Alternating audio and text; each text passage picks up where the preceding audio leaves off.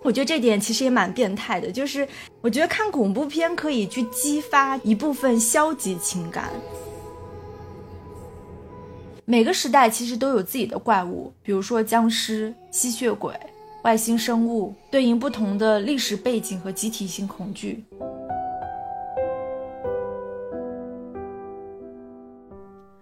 欢迎收听电影疗养院。大家好，我今天是离开了石头姐也要坚持录节目的小猪猪。那我将陪伴大家去聊三期关于美国恐怖片的小专题。那这三期节目呢，我将呃 solo，因为石头姐她就是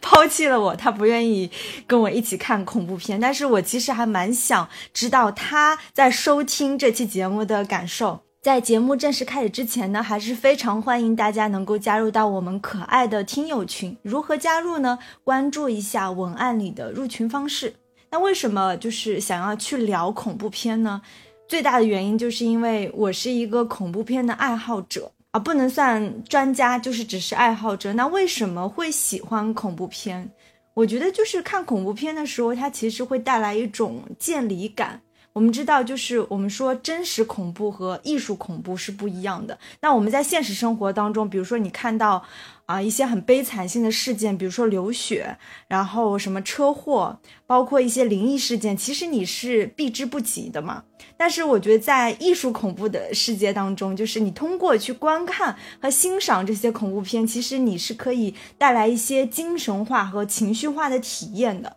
那另外一点就是。我觉得这点其实也蛮变态的，就是我觉得看恐怖片可以去激发一部分消极情感。那我们说，我们可能看爱情片啊，嗯，科幻片、励志片、人物传记片，其实我们是可以带来一些积极的情感。那我们在观看恐怖片的时候，通过激发，就是我觉得我们的某部分消极情感。反而可以产生某种快感，那这个只是针对部分人群啊，不适用于所有的人。所以我也很想知道你们为什么喜欢看恐怖片，因为在我们的疗养院听友群里面，其实大家经常分享恐怖片的一些海报啊资源。所以我想知道你们为什么喜欢看恐怖片，欢迎在节目底下给我留言，给我打 call，因为这是我第一次就是自己 solo 去录节目。那既然是三期美国恐怖片的小专题，我觉得第一期就是我特别想讲一个公司 A 二十四。其实我们在之前的小专题当中，比如说我们推出过 B 级片的小专题，我们都有提过这个公司。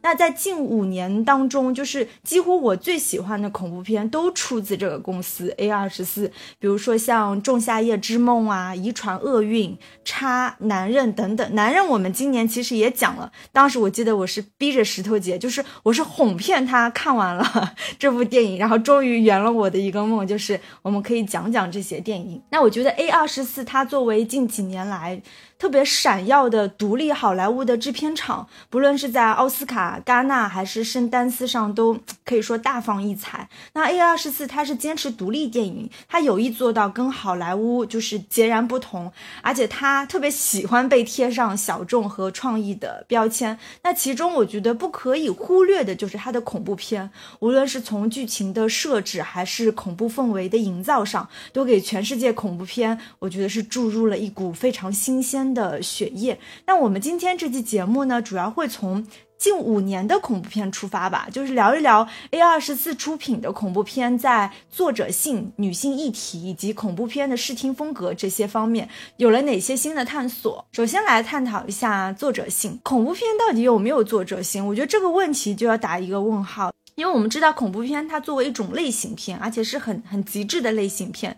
它其实特别容易落入俗套。就无论是它就是恐怖角色的设定，比如说它是吸血鬼啊、僵尸啊，还是说什么鬼魂啊、神怪等等，包括它的一些就是恐怖惊吓的设定，比如说在啊美国的那个小屋当中，然后感觉你的门突然被打开，吱吱咯咯的声音，然后包括你走进它的地下室，然后发现了种种，就是它从视听语言上、主题、恐怖角色、恐怖悬念的设置。都特别容易落入俗套，所以我觉得恐怖片是很难有作者性的。但是呢，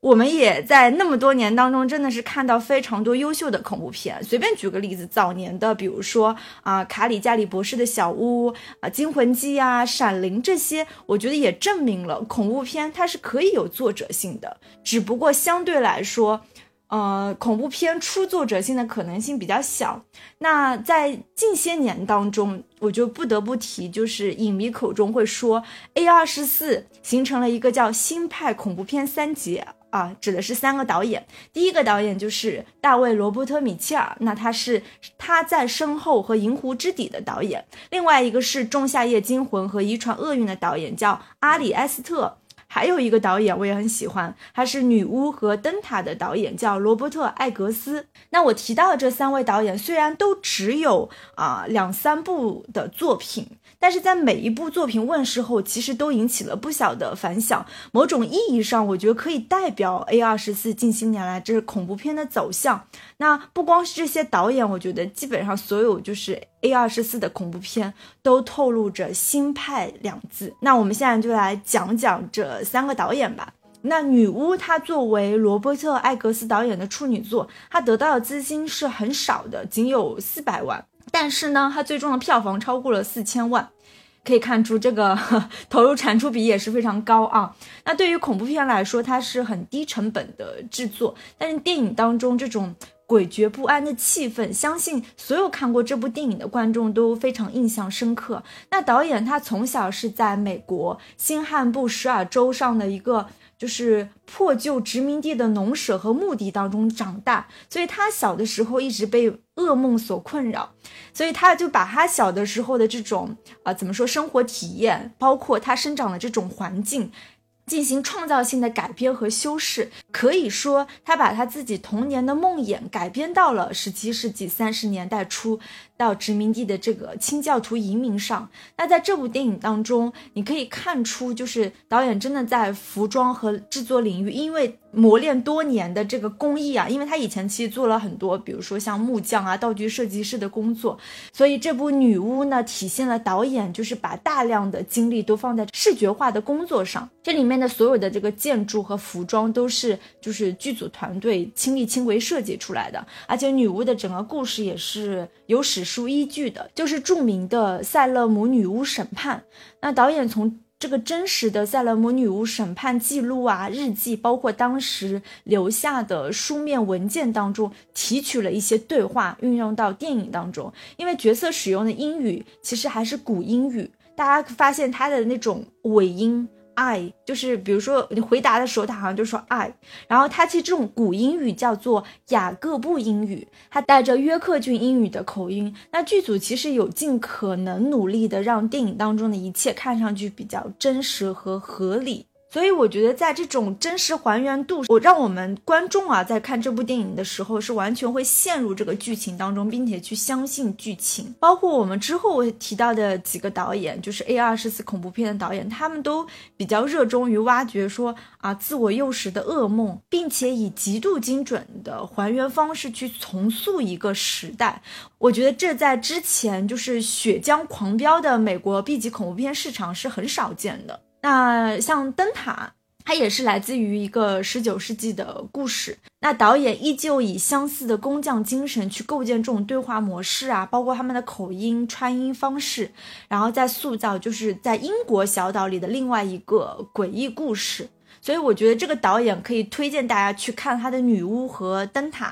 嗯，那另外一个导演大卫·罗伯特·米切尔的，他在身后也是源自于导演的一场梦，就是。鬼魂无时无刻都在身后的这种噩梦，通过特别强烈的这种视听化的呈现，让影片营造出一种危机四伏感和惊悚感。还有像《仲夏夜惊魂》和《遗传厄运》，也是借鉴了不同地区的文化、宗教习俗，在增加可信度的同时，也能够让导演自由地表达他们想要表达的主题。这就是我刚刚提到的 A 二十四恐怖片，叫新派恐怖片三姐他们的一些啊推荐的影片吧。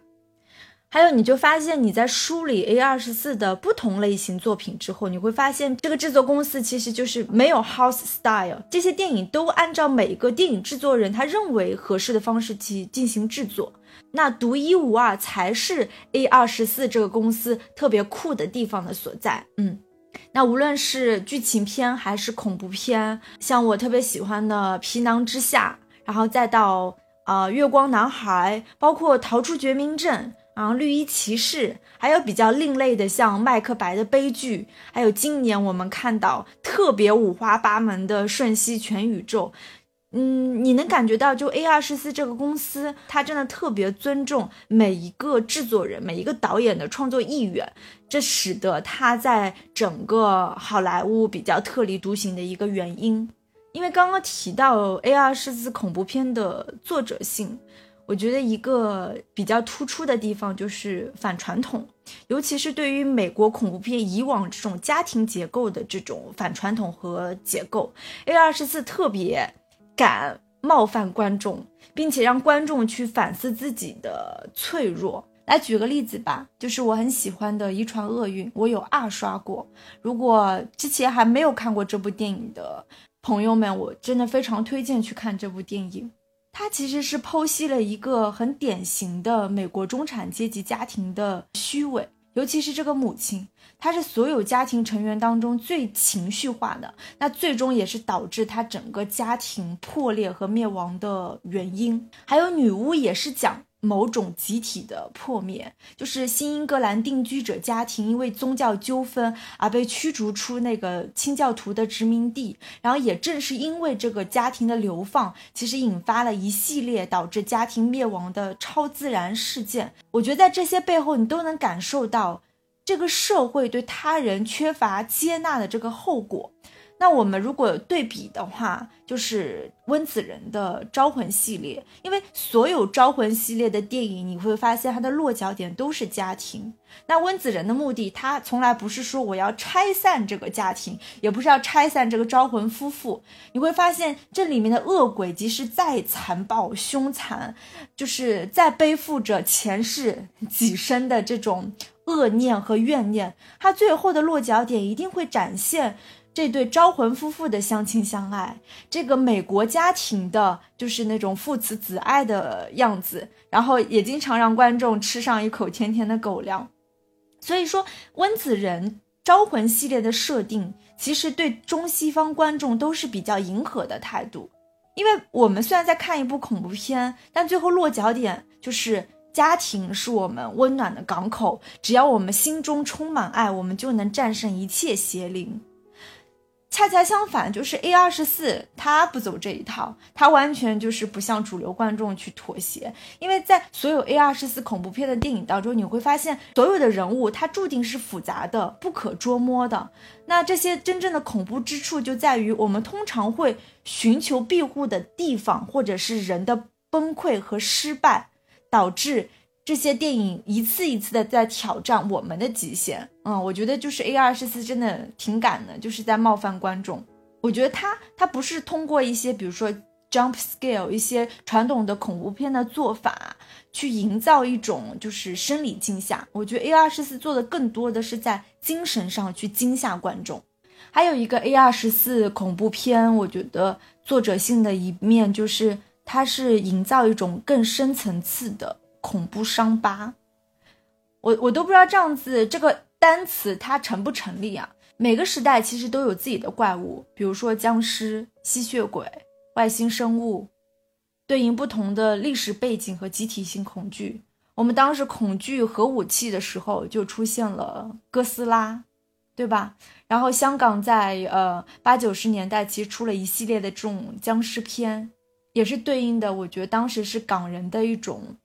恐惧心态，比如说在之前，我们看到很多电影是探索外星生物嘛，其实跟当时的整个就是外太空的探索啊、对月探索等等都有密不可分的关系。呃，所有的这些我刚刚说到的怪物，它本质上它都是一种恐怖角色。那这些恐怖角色的形象修辞的他者本质，恰好对应了观众审美情感领域的创伤性。就是一个原本不属于自我主体性创伤后伤疤的排异过程。我不知道大家能不能理解，就是这些恐怖片的恐怖角色，他对我们来说其实是一个他者。而且我们在观看这个过程当中，我们是经历了一系列的这种创伤性的这种审美体验。那恐怖角色正是这样的被排异的坏死组织，最终形成了一道恐怖疤痕。所以你看到，就是传统的恐怖片当中的恶灵，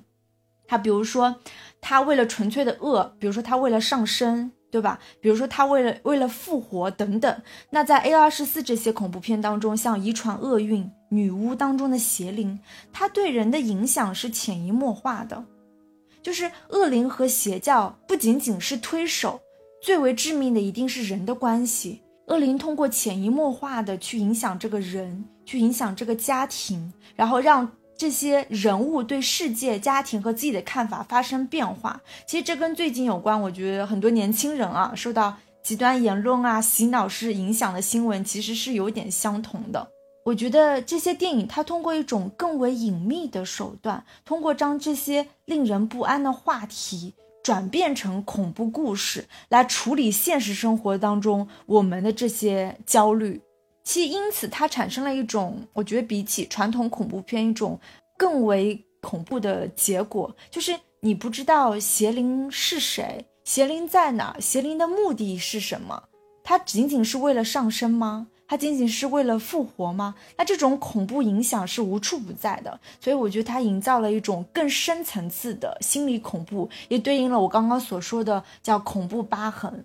还有一点不得不提的，A 二十四的这些恐怖电影，他们对民俗的研究和对神话的迷恋，这些电影当中或多或少都出现了一些对民间传说、巫术、迷幻药的引用，还有一些所谓超自然的现象。比如说《仲夏夜惊魂》，它最大的特点就是打破了白天不见鬼的俗套设计，几乎所有的恐怖事件都是发生在白天，就是光天化日之下，他在演演绎一种新型的恐怖。那在电影当中，其实有很多就是在白天拍摄的戏份嘛，他在很多时候其实运用了这种过曝摄影。那在《仲夏夜》里面，他把吸入大麻的场景做的特别。诡异和惊悚，比如说对当地部落的这种残忍死亡啊、献祭习俗啊，包括女主角嗑药之后的这种植物化的幻觉，我觉得最最惊悚的地方就在于，好像这个导演像一个社会学家一样，他揭露了这个集体是如何被驯化的、被操纵的，甚至可以去屠杀个体。那女主角她最终决定融入这个集体，那产生一种。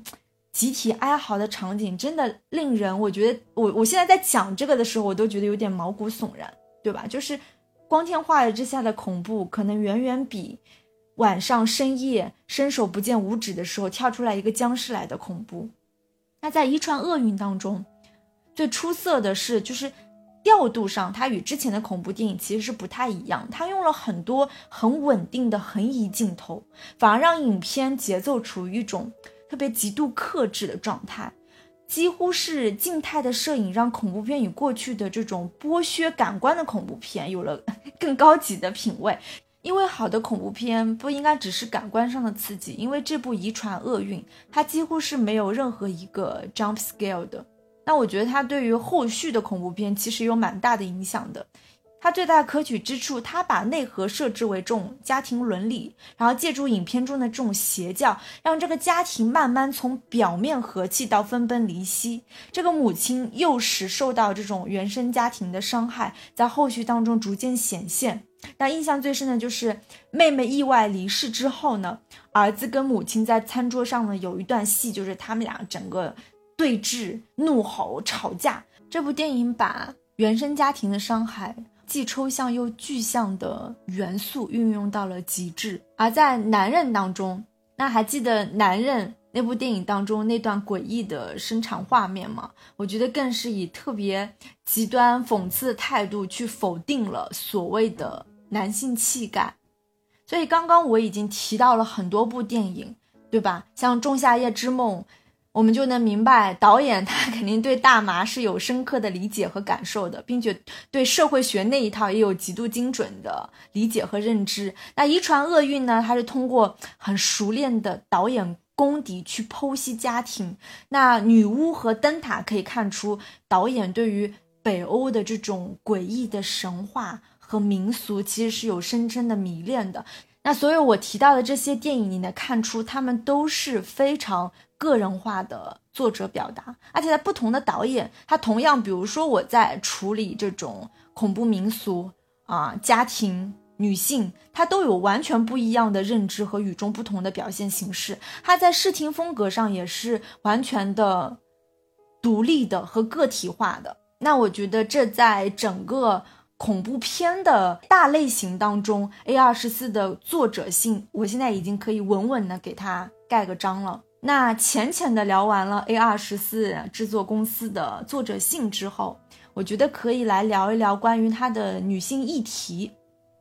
那有两部恐怖片，我觉得大家可以连着去看，因为它其实，在剧情上、人物上，它都是有所谓的前传和后传。那我们先看的是叉，后来我补了它的前传，叫 Per 博尔。那这两部片子，它表面上看有点像过去的这种砍杀电影。然后再加一点三级色情的叫性剥削电影，但实际上我觉得他们的重点根本不是所谓的砍杀，相反，我觉得更呼应当下时代的主题。那叉是在讲衰老和女性的意识，对我们第一次在电影当中你能关注到老年女性的性意识。然后《，Per》这部电影呢，是更进一步的体现在女性意识崛起的故事上。那全片是围绕着就是在《叉》这部电影当中那个可怕的老太太的年轻故事，被丈夫和父亲的父权所困。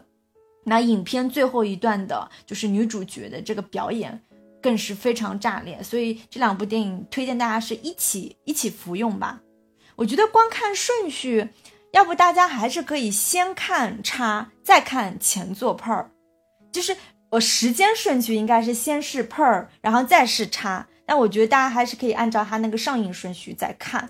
在叉当中呢，讲了什么事情呢？就是一群年轻的小伙子、姑娘，他们在一个美国农场，就租了一个美国农场。取景想要去拍那个 A 片，但是他们疯狂的行为呢，引起了这个农场主老夫妇的嫉妒，最后是发生了惨烈的屠杀。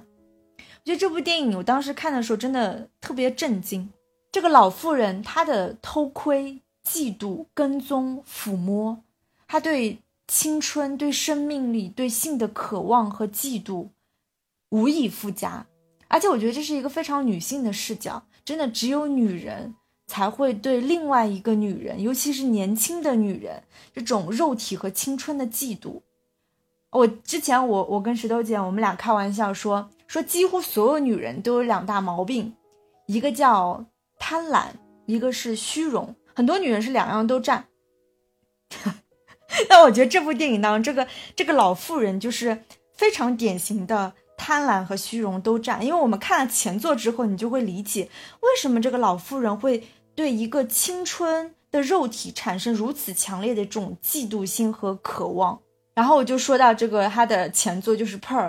他是讲这个老太太年轻时候的故事嘛，就是她年轻的时候为了获得自由，就嫁给了一个叫霍华德的男子。哪知道结婚没多久，她的丈夫就去入伍了，就是去打仗去了。所以呢，她其实，在结婚之后呢，也不得不继续跟她的父母啊，亲生父母生活在一起，然后每天要做很多家务，然后被她的母亲严格限制自由，并且就是她的父亲是常年就是身体其实是瘫痪，而且是不能。说话，所以这个这个珍珠这个女主角，她是承担了非常繁重的，就是照顾父亲啊，然后照顾农场里的各种各种动物，每天要挤奶，并且还要就是每天看她强势母亲的脸色这样的一个女主角。最后呢，她相当于是被这个家庭给逼疯了，然后走上了一个疯批女人的道路。那这里又不得不提。肯定就是原生家族的这种伤害嘛，他很典型，就是一个失语的父亲加强势的母亲，再加无止境的家务，导致了一个等于疯批女人。那我们就是关于女人的嫉妒，其实在这个前作当中，你就能看出。一个女人，因为她的母亲就是相当于自己的丈夫很早就就瘫痪了，其实是整个生活不能自理了，所以她的珍珠的母亲是过得很可怜的。那这种嫉妒转嫁给珍珠，所以她就觉得，既然我已经被珍珠的母亲会觉得，既然我已经被夺走了一切，就是我我的人生已经没有任何意义了，所以我的女儿珍珠，你也必须要继续过这样子的生活。所以这种女人的嫉妒，其实是从母亲。某种程度上传承到珍珠，再传承给那一群来农场拍 A 片的年轻小姑娘们，对吧？其实是还是很恐怖的。然后还有就是不得不提到的，就是女性的压迫话题。这两部电影的女性意识真的特别特别强。我们有的时候就是在讲一个啊神经病的女人，一个疯批女人，她是怎么疯的呢？她是被谁压迫的呢？她的父权、她的家庭、她的丈夫是怎么压迫她的呢？其实往往就是从这些日积月累的家庭琐事当中，日积月累的这些家务，这些压抑的情感和欲望，最终会转变成暴力和扭曲。这几部恐怖片当中，他塑造的女性角色，我觉得也是非常令人深刻。看恐怖片，我们经常能记住女主角的，无论是她的样貌、身材、惊吓。因为其实恐怖片，我觉得之前的恐怖片某种程度上就是一种女性剥削电影。我们永远在荧幕上看到的是这个女主角她如何被各种恶灵缠身，如何惊吓，如何尖叫，然后如何逃难，如何逃生等等，对吧？像异形当中，我们会记住雷普利的恐惧，当然包括她的勇敢反抗。啊，招魂系列当中，我们会记得女主角招魂夫妇。然后在 A 二十四电影当中。我们也会记得这些女主角，比如说皮囊之下的寡姐，对吧？通过她女性曼妙的身体的曲线，其实颠覆了以往就是对于外星人的认知。当然，这里其实还是会有男性凝视斯嘉丽的元素在了。然后女巫当中，安雅泰勒乔伊饰演的女儿，我觉得是令人印象深刻。安雅其实是这几年真的好莱坞特别当红的女星。她不是传统意义上的美女，她在那个女巫当中，因为女巫她她整个摄影基本上是偏那个黑白调的，她你看她在里面的形象就是她有点点像那个闪灵女主角那个大眼睛，但同时啊又把那种有点仙气飘飘但有点邪魅融合在一起，所以整部电影它其实一直在制造一个悬念嘛，就是到底谁是女巫？这个安雅。是不是女巫？但是她看上去好像又又不是，所以这个悬念其实留留到了最后。嗯，还有像那个《仲夏夜惊魂》里的皮尤啊，我觉得也是非常令人惊艳，就是她一步一步的如何去，先是抗拒这个集体，最后又如何加入到这个集体。你会发现这些女性角色，她们已经不单单只是一个被惊吓的物化对象。这些女性角色或多或少，要么被就是有毒的男子气概所害，要么被家庭所拖累，但是她们同时也有反抗的意识。那女性角色的设置不再仅仅是啊，我们投射的一种，比如说她是一个被惊吓的对象，她是一个被我们男性凝视的一个肉体，而是。呈现出越来越多很丰富的恐怖片女主角的形象，我觉得跟过去的这种很很 B 级取向的恐怖片电影已经产生了非常非常大的变化。然后讲完女性议题之后呢，我想再讲讲 A R 十四恐怖片的视听风格。但是如果我要把这部分展开讲，很可能就要拉偏了，所以我真的是浅浅的跟大家举几个例子来聊一聊。A 二十四近些年的恐怖片，它基本上啊是摒弃了这种直接的 jump scale 的技巧，所以有些观众我会发现，就是因为他觉得，哎，不是说恐怖片吗？怎么看完也不恐怖，所以我发现他豆瓣上很多评分其实还挺低的，嗯。那关于这个 jump scare，其实我之前在一些节目当中也提到过，它其实最早出现是上世纪七十年代第一版的《魔女佳丽》当中，其实那部电影当中就运用了特别多的 jump scare。从此以后呢，这个技巧在恐怖片当中成为一种主流。后来我甚至觉得是被。过度使用到滥用。那 A 二十四的恐怖片的 jump scare 真的还比较少，嗯。那同样就是在营造这个恐怖片的视听风格上，我觉得可以聊一部《灯塔》。刚刚也提到过，就是《灯塔》它在灯光和镜头上真的是很考究的，真的很很极致。比如说，他拍白天的场景的时候，就是摄摄影指导，他会特地，我也不知道是滤镜还是他会设置一些有点像那种平纹细布的这种背景，然后夜间的场景呢，又专门去配备了一些很昏暗的灯光，然后比如说什么啊瓷器灯泡或者其他类型的那种低瓦数灯泡，甚至他们找到了一种就是。啊，一九四零年代用的叫柯达镜头，就是当年专门为拍摄这个黑白电影的镜头。然后是用这个柯达镜头和一个叫 Alexa Plus 一起使用的，我觉得跟现在我们像主流的这种，比如说你同样要拍黑白片嘛，现在是彩拍之后转黑白的方式是完全不一样。他们就是拿这个黑白镜头去拍的，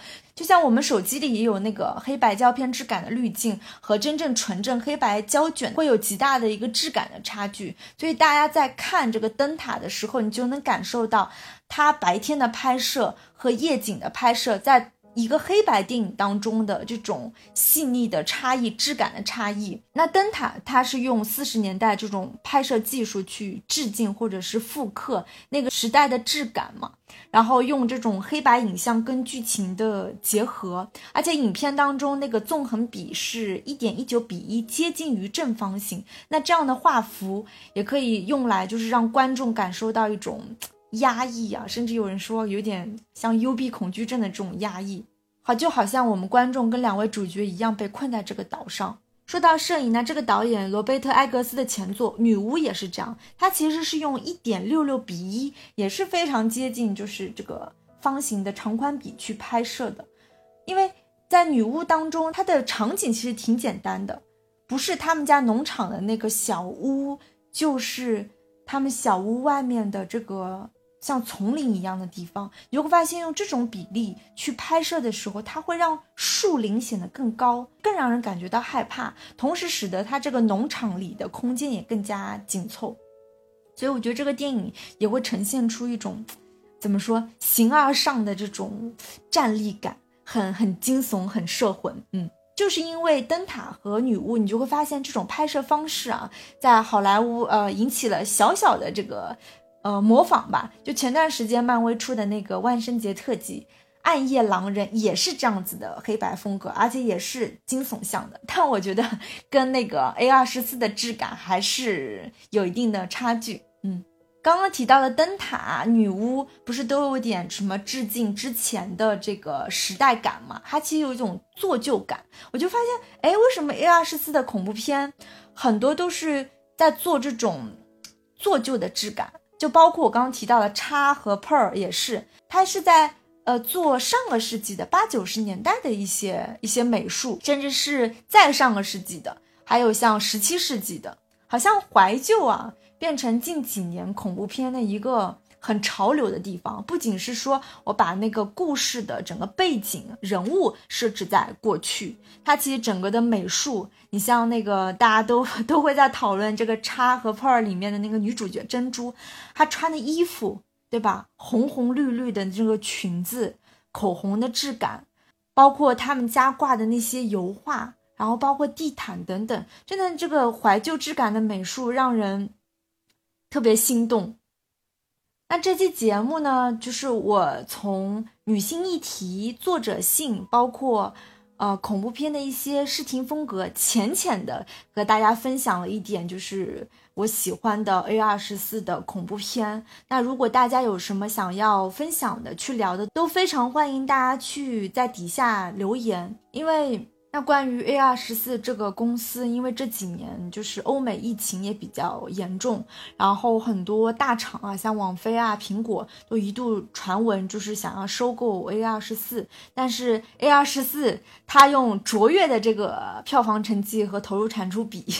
也证明了它的这个厂牌价值吧。我觉得，嗯，就像 A 二十四这些恐怖片所证明的那样，不论预算如何，表现形式如何。真正优秀并且情感充沛的好故事仍然能吸引观众。